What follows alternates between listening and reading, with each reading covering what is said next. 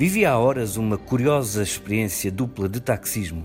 Eu prefiro táxis, sou até das poucas pessoas que conheço, e aqui estou eu que não me deixo mentir, que não têm aplicações de transportes ocasionais no telemóvel. Prefiro espreitar o trânsito desde a beira do passeio na Praça do Chile até ao fundo da Almirante Reis em busca da fugidia luzinha verde. Gosto de esticar o antigo do braço, como se apanhasse um fruto da árvore. Mas este taxista perguntou-me se não era melhor evitar umas obras e ir por baixo.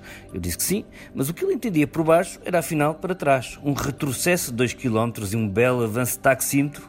E diante da minha insatisfação resmungou. Mas no fim quis fazer desconto, não aceitei, até dei gorjeta e ele, agradecendo, pôde gritar o seu ódio na maior das felicidades. Este país é um palavrão. Os portugueses são o pior palavrão do mundo.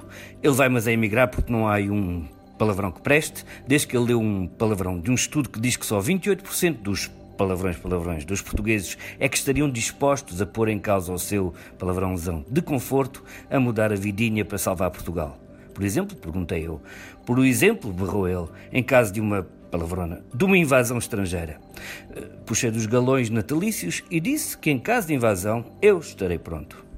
Então, parabéns, você pertence aos 28%, exclamou ele.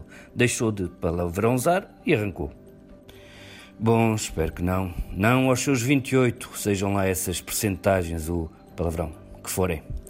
Falei em dupla experiência de taxismo porque eu era ao mesmo tempo cliente português de um taxista em Portugal, mas imaginei-me repórter no estrangeiro a cumprir o pindérico clássico jornalístico de a primeira reportagem ser logo o taxista do aeroporto a comentar a atualidade, a filosofar sobre o que está bem e o que está mal no país. E com isso o repórter até parece que sabe alguma coisa do sítio onde acabou de aterrar. Que irá escrever o repórter estrangeiro que entrar no palavrão deste táxi? Enfim, já cá aterrei há uns anos e não sei que diga das percentagens de Portugal.